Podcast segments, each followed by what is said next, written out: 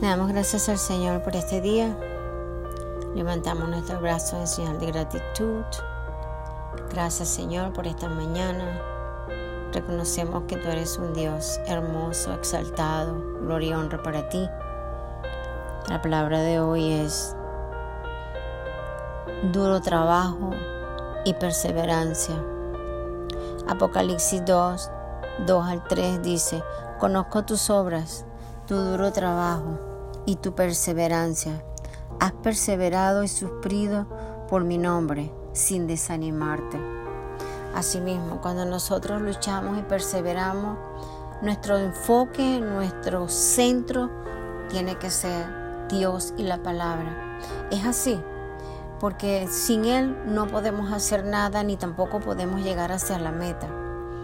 Dice que tal, enseñanza es una abominación ante Dios. No hay nada que resulte más destructivo para la fe auténtica y para la paz en la tierra que estar fuera de la voluntad de Dios.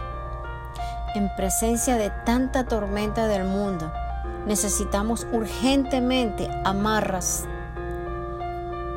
y fuerza para seguir adelante. Y Dios ha provisto tal ancla en su palabra, la Biblia le damos gracias al Señor porque su palabra es viva y eficaz y es como arma de doble filo, cortante hasta penetrar.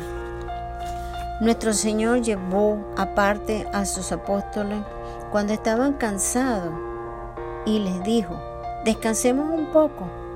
Él nunca se esforzaba cuando estaba fatigado. Cuando se cansó, se sentó junto al pozo. Acostumbraba ir y descansar en un lugar, en un lugar santo, silencioso, todo lindo que tuviera en paz.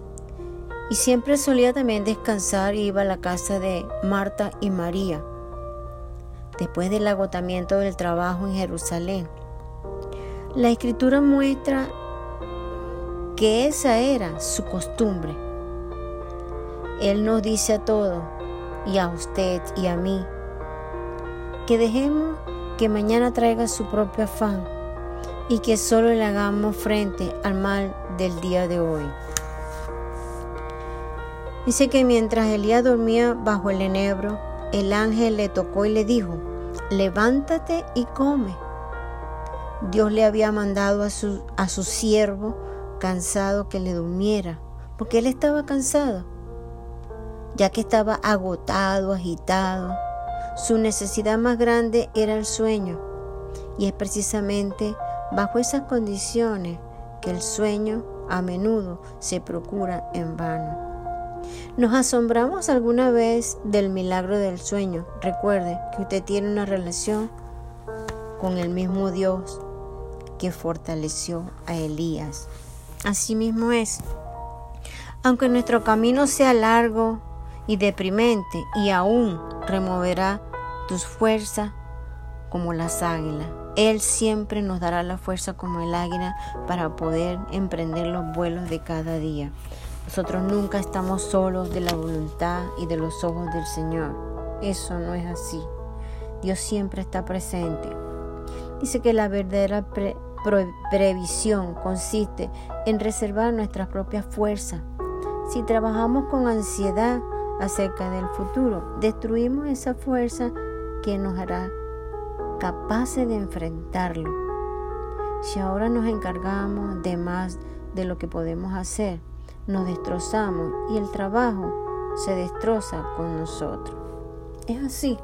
Muchas veces estamos tan cansados, tan agotados, que queremos forzar nuestro cuerpo y ya no nos da más. Mientras que el Señor no se agotaba, Jesús nunca se agotó. Mira lo que Él está diciendo en su palabra. Él descansaba en su Padre y así mismo tenemos que hacer nosotros.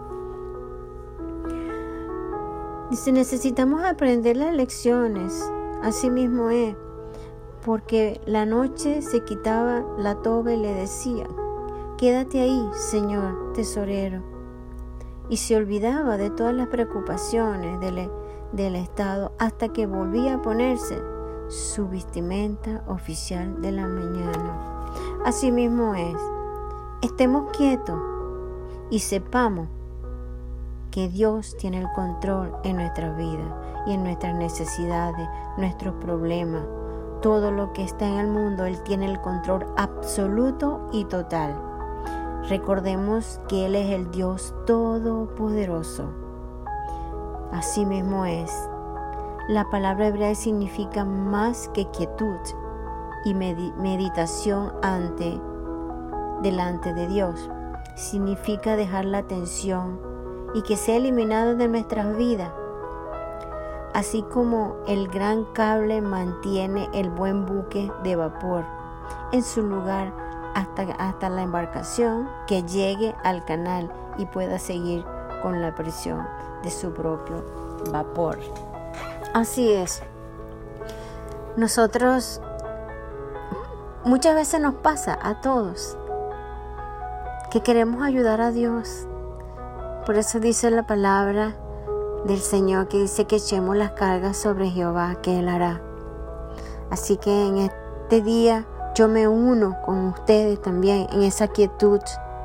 Yo me uno con ustedes en esa paz que solo viene del Señor. Yo me uno con ustedes en la confianza que el Señor nos da día por día, que confiemos en Él ciegamente, que Él hará. Y Él va a limpiar todo el mundo entero de cualquier inmundicia que el diablo ha querido infiltrar. Dios los bendiga. Amén.